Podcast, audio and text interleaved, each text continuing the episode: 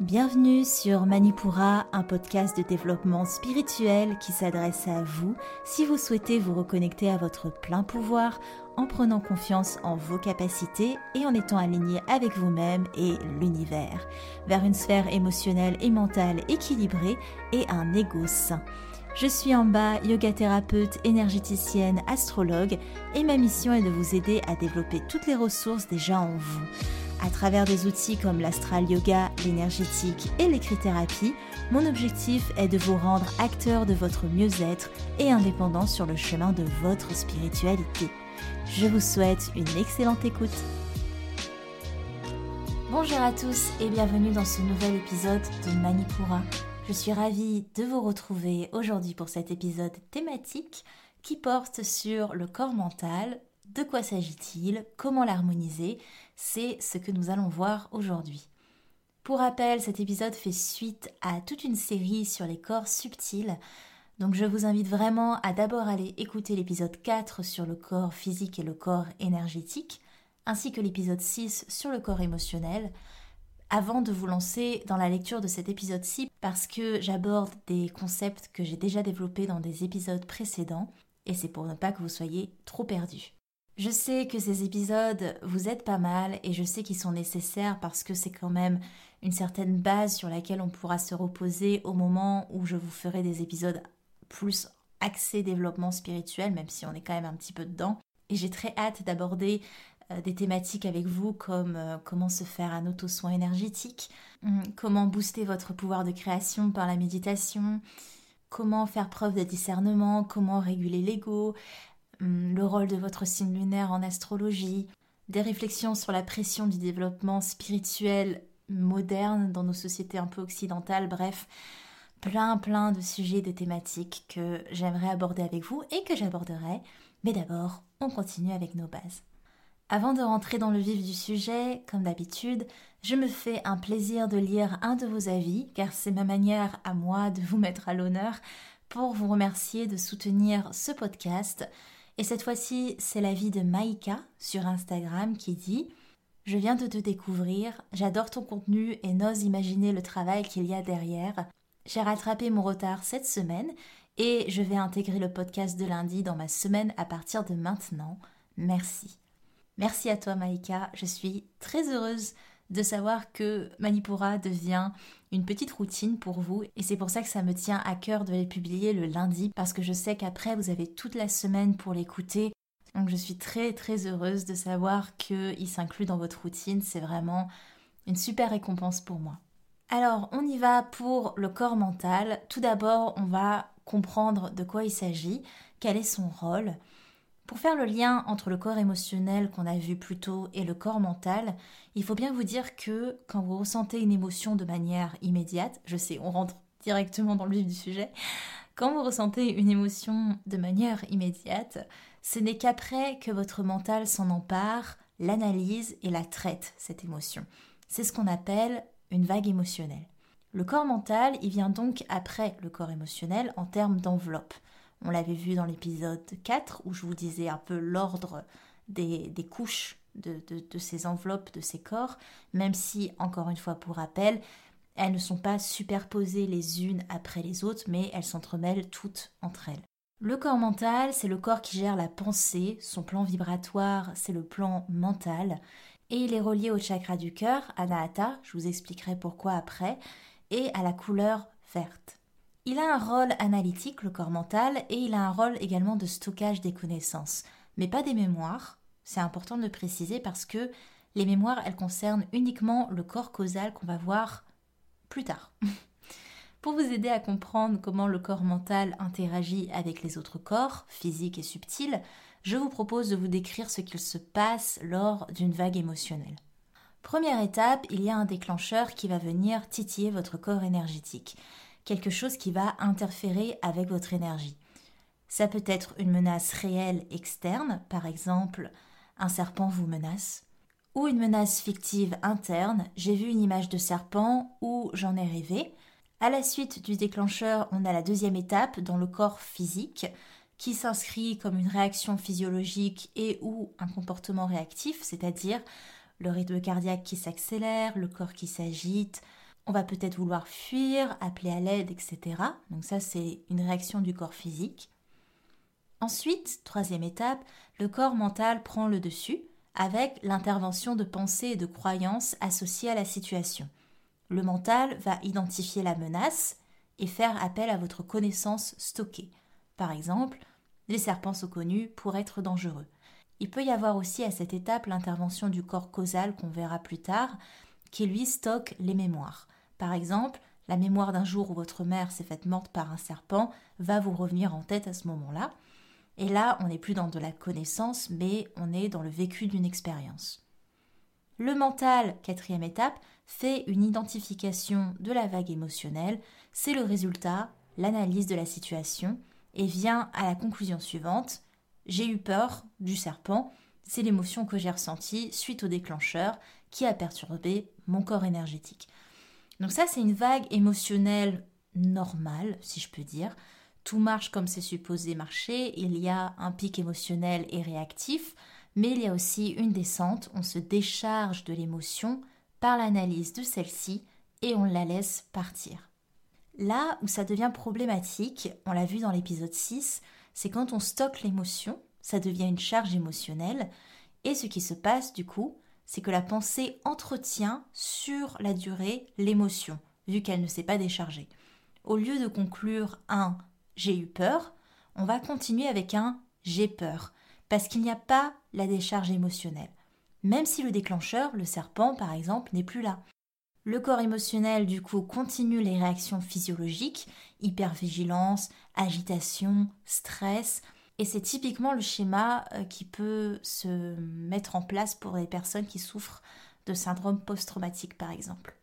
Pour résumer tout ça, retenez que le rôle du corps mental est d'analyser, de comprendre, de conclure, grâce à la pensée et aux connaissances emmagasinées, mais évidemment, il n'y a pas que ça. Je vais vous parler à présent de la relation entre le mental et l'esprit. Alors, le corps mental, c'est surtout le support de l'esprit pour manifester les informations que l'esprit collecte. Je vous explique. Le corps mental, il permet en fait de mettre en forme les informations que vous recevez pour les interpréter. Le mental, il est donc plus qu'utile. Il n'est clairement pas à fuir ou à bannir de vos pratiques yogiques et ou énergétiques. Pour vous aider à comprendre la différence entre le mental et l'esprit, l'esprit, c'est ce qui va nous permettre de capter des informations pour les retransmettre et créer ce qui est votre réalité. Et le mental, lui, c'est juste un outil qui lui permet de faire ça. L'esprit d'ailleurs, attention, ce n'est pas l'âme. L'âme, c'est l'énergie de la source présente en vous. On en reparlera plus en détail quand on abordera le corps divin. L'esprit, lui, c'est un récepteur-émetteur. Il capte une information extérieure et la ramène à l'intérieur. De là, il se sert du mental pour les interpréter, ces informations, les mettre en forme, les mettre en perspective, les conceptualiser, puis, mouvement inverse, l'esprit capte l'information de l'intérieur pour la propulser à l'extérieur, il émet donc une nouvelle information vers l'extérieur et projette ainsi notre réalité notre vision, notre conception des choses. Donc l'esprit capte une information, le mental l'analyse, la conceptualise, et l'esprit émet une nouvelle information qui, elle, projette du coup notre réalité, notre vision des choses. À noter, même si je ne développerai pas plus pour ne pas vous embrouiller, que ce qu'on perçoit grâce à l'esprit dépend effectivement de notre ouverture d'esprit, parce qu'on élargit notre champ de réception, on a moins une vision en entonnoir, en tunnel, on s'ouvre à plus large et on casse au passage des croyances limitantes qui se basent sur notre réalité étriquée. Mais ça dépend aussi de notre niveau de conscience. Plus on monte en conscience, plus on est capable d'enrichir ce que l'esprit perçoit et forcément par la suite ce qu'il émet.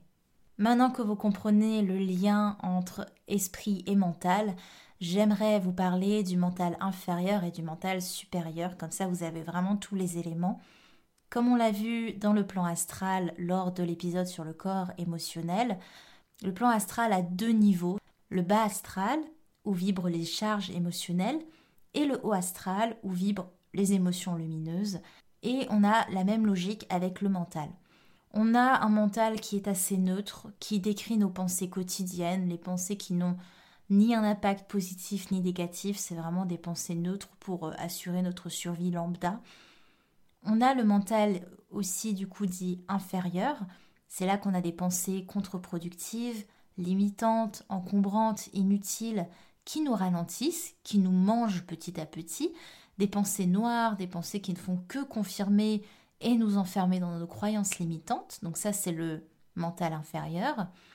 Et on a le mental supérieur qui lui traduit les informations qui viennent directement par l'esprit et qui nous aide à comprendre, analyser les choses, à les mettre en perspective, comme on l'a dit un peu plus haut.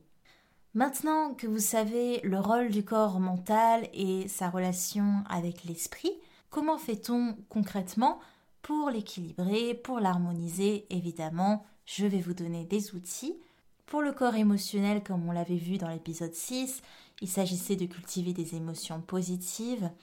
Cette fois-ci, sans surprise, pour le corps mental, il s'agira de cultiver des pensées positives et nourrissantes pour vous.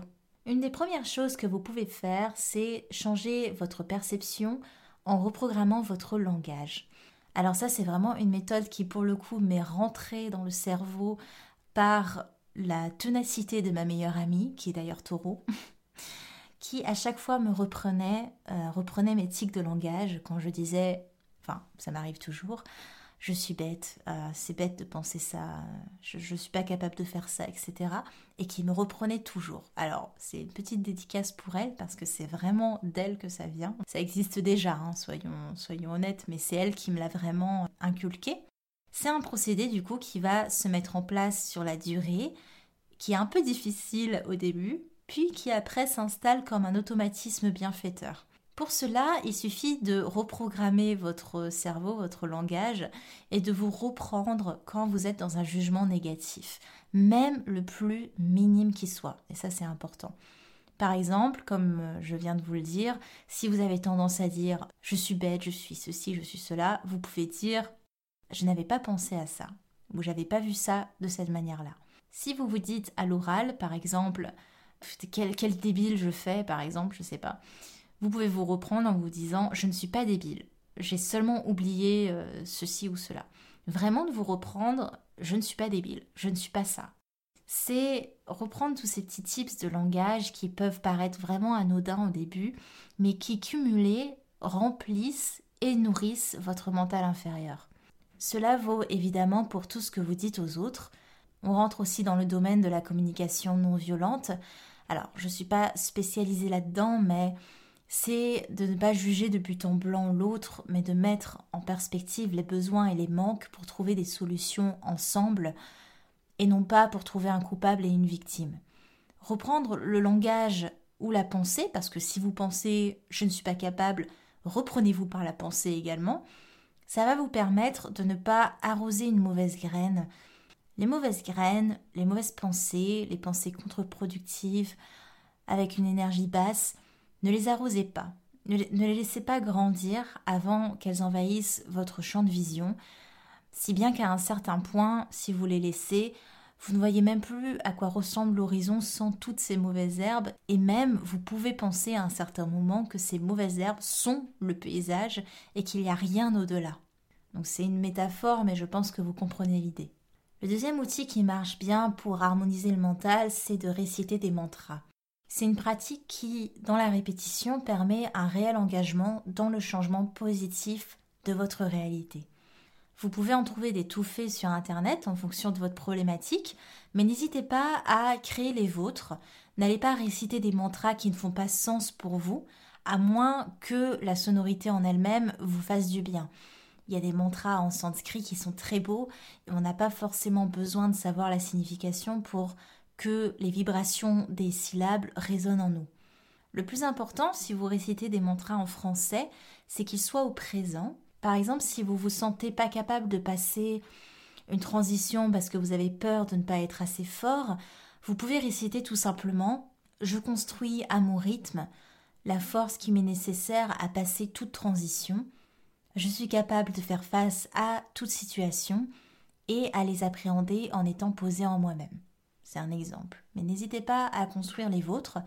Ça me permet d'ailleurs de vous rappeler que dans les notes de l'épisode, à chaque fois, je mets le lien pour télécharger le cahier de pensée positive, qui est un cahier que j'ai construit pour vous aider à ancrer la pensée positive dans votre quotidien. Et il y a d'ailleurs toute une partie qui est dédiée à comment construire vos affirmations positives. Et forcément, c'est aussi quelque chose qui marche pour les mantras. Donc n'hésitez pas à le télécharger dans les notes de l'épisode. Il est complètement gratuit et vous aurez tout un mode d'emploi à suivre pour vous aider dans cette démarche-là. Le tout avec les mantras, c'est la répétition. Les premières fois, on ne se croit pas trop, mais après, on commence à croire ce qu'on dit jusqu'à ce que le mantra devienne notre nouvelle réalité. C'est le sankalpa en yoga, en sanskrit, c'est le pouvoir de l'intention. C'est un peu le même concept que se forcer à rire pour finir par réellement rire. Les mantras, ce sont des soutiens du quotidien totalement modulable, adaptable et à la portée de tous. Et surtout pour les personnes qui ont un mental très agité, les mantras permettent de remplir un petit peu les vides qui sont source d'angoisse parfois pour ces mentales agités justement. Un autre outil pour harmoniser le mental, si ce n'est l'outil par excellence, c'est la méditation évidemment. Il s'agit en méditation non pas de contrôler absolument ou de chercher à fuir et à ignorer, mais bien de réguler le mental. J'avais d'ailleurs envoyé aux abonnés Manipura il y a deux semaines un petit guide pour commencer la méditation. C'est pour ça que je vous invite fortement à vous inscrire à la newsletter Manipura pour recevoir ce genre de petits tips directement dans votre boîte mail. Et dans tous les cas, je vous mettrai un article que j'ai créé sur la méditation directement dans les notes de l'épisode et aussi toutes les méditations guidées que j'ai déjà enregistrées pour Manipura. Comme ça, ça vous donnera une première approche déjà pour commencer cette pratique. Une autre pratique qui est plutôt du domaine de la philosophie de vie pour harmoniser le corps mental, c'est d'être centré dans le cœur. Je me souviens quand j'ai commencé à m'intéresser au corps subtil, je ne comprenais pas pourquoi le corps mental était relié au chakra du cœur, Anahata, parce que pour moi, le cœur ne devait pas être mis en perspective avec quelque chose de si tranché que la pensée. Puis j'ai compris qu'en fait, relier le corps mental au cœur, ça signifie penser avec le cœur. Et ça, ça change tout. Relier votre mental au cœur, ça permet toujours d'être dans une justesse, un amour de vous-même, des autres et une compréhension. Le cœur, c'est le lien entre le je et le nous, entre le moi inférieur et le moi supérieur, et laisser la pensée passer par le cœur, c'est être dans la certitude que vous êtes aligné avec vous-même et avec l'univers. Votre réalité devient pure, devient ouverte et en paix. Être dans la gratitude permet également d'être centré dans le cœur et être centré dans le cœur nous ouvre à la gratitude. Donc c'est un cercle vertueux. C'est la gratitude pour ce que vous êtes, ce que vous avez, ce que sont les autres, ce que sont les expériences que vous vivez, quelles qu'elles soient. Gratitude devant les épreuves, devant les doutes, devant les remises en question. Gratitude de ce corps qui vous véhicule chaque jour, Gratitude pour ce mental qui vous permet d'évoluer et d'interpréter par la pensée et donc de projeter dans la matière. D'ailleurs, ça me permet de vous faire une petite aparté sur le fait que vous pensez bien que tout est modulable dans votre mental et c'est ça qui est magnifique, c'est que si vous pouvez moduler votre mental, vous pouvez modifier votre perception des choses et si vous modifiez votre perception des choses, vous modifiez votre réalité. Donc gratitude pour ce pouvoir de création magnifique que vous avez en vous. Je le répéterai jamais assez souvent, si vous avez le pouvoir de créer vos problèmes, vous avez le pouvoir de créer vos solutions. La gratitude, ce n'est pas être naïf, c'est comprendre, accepter et mettre en avant la valeur des choses.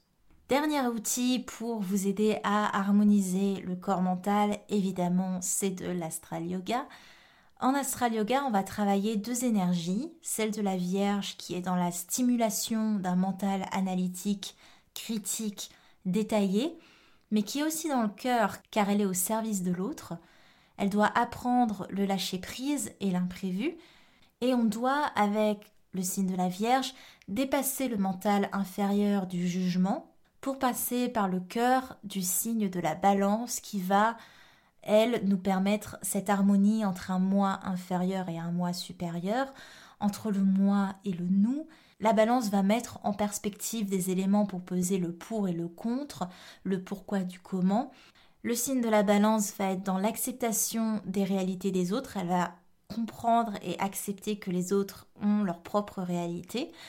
Et de ça, elle va apprendre à manifester, à oser manifester sa propre réalité. Hors du voile de la superficialité du mental inférieur et dans l'ouverture du mental supérieur. Concrètement, dans la pratique, on va prendre des postures comme Uttanasana, la pince debout, pour poser le mental de la Vierge et être dans une énergie de servitude. On est dans une position humble de retour à la terre et en même temps de retour à soi. Pour travailler les énergies de la Vierge également, on va travailler Ardha Chandrasana, la demi-lune. On va la travailler en mouvement pour tester notre équilibre, tester aussi la fluidité du mental. Ce qui est bien avec les postures d'équilibre, c'est qu'elles posent le mental. On n'a pas le temps de mentaliser une posture quand on pense juste à ne pas pas tomber sur le tapis. Donc ça pose directement le mental et les postures d'équilibre. Pour travailler les énergies de la balance, on va faire des ouvertures de cœur pour être dans une logique de se centrer dans le cœur et ouvrir notre champ de vision. Avec Badakonasana, la posture de l'angle lié en flexion avant.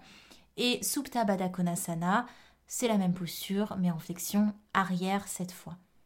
Je vais vous proposer également une pratique énergétique pour relier le mental au cœur avec un geste tout simple.